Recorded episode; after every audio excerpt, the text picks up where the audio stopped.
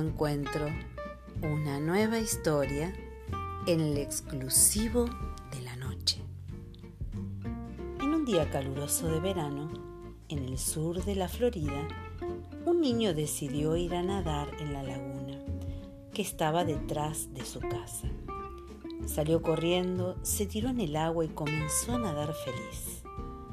No se dio cuenta de que un cocodrilo se le acercaba. Su mamá desde la casa miraba por la ventana y vio con horror lo que sucedía. Enseguida corrió hacia su hijo, gritándole lo más fuerte que podía. Oyéndole el niño, se alarmó y viró nadando hacia su mamá, pero fue demasiado tarde. Desde el muelle, la mamá agarró al niño por sus brazos justo cuando el cocodrilo le agarraba sus pequeñas piernas.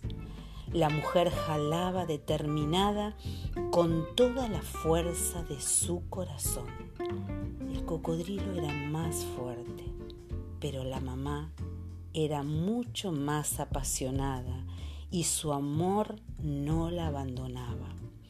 Un señor que escuchó los gritos se apresuró hacia el lugar con una pistola y mató al cocodrilo.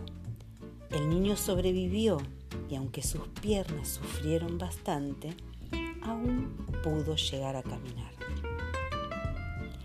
Cuando salió del trauma, un periodista le preguntó al niño si le quería mostrar las cicatrices de sus piernas. El niño levantó la sábana y se las mostró. Pero entonces, con gran orgullo, se remangó las mangas y señalando hacia las cicatrices en sus brazos, le dijo, pero las que usted debe ver son estas. Eran las marcas de las uñas de su mamá que habían presionado con mucha fuerza. Las tengo porque mi mamá no me soltó y me salvó la vida. Qué momento de desesperación. Te regalo estar en un momento así, ¿eh?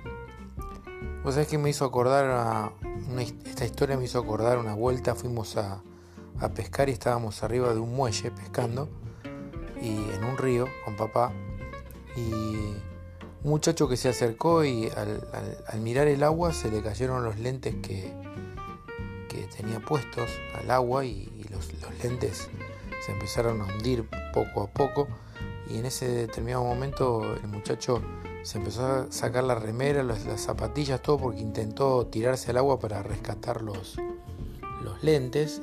Y, me acuerdo que mi papá le dijo, no te tires, no te tires, por favor no te tires porque está lleno de pirañas, porque precisamente lo único que pescábamos, lo que estábamos sacando eran pirañas, me imagino lo que iba a pasar con ese muchacho. La verdad que literalmente le salvó la vida a ese muchacho que era preferible perder esos lentes y no la vida, ¿no? Ahora, volviendo a, la historia que leíste, eh, fíjate que cuando le hacen el reportaje a este nene, él muestra sus heridas y, muestra las heridas de las piernas hechas por ese cocodrilo inmenso, me imagino, pero también muestra las heridas eh, que la mamá le había dejado en los brazos. Esas heridas para él, para él eran mucho más importantes que las heridas que, el cocodrilo le había hecho en las piernas. Y a veces pensando que, que la vida nos llena de heridas, que los momentos difíciles, que, nos llenan de heridas tantas veces cuando, cuando pasamos momentos que, que no entendemos a veces que, que, hay algo que nos quiere devorar, llámese cocodrilo o llámese alguna circunstancia que estamos viviendo que parece que nos atrapa, que nos quiere devorar. Eh, Dios está ahí, como esa mamá, extendiendo sus brazos, agarrando los nuestros y no soltándonos.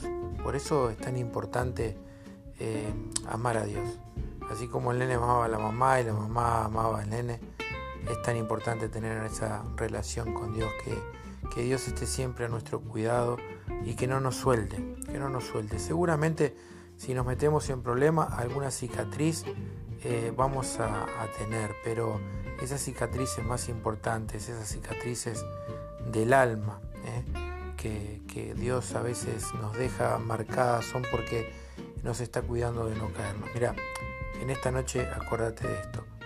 Eh, cuando te duele el alma, recordá, porque es porque Dios te está sujetando con fuerzas para que no te caigas.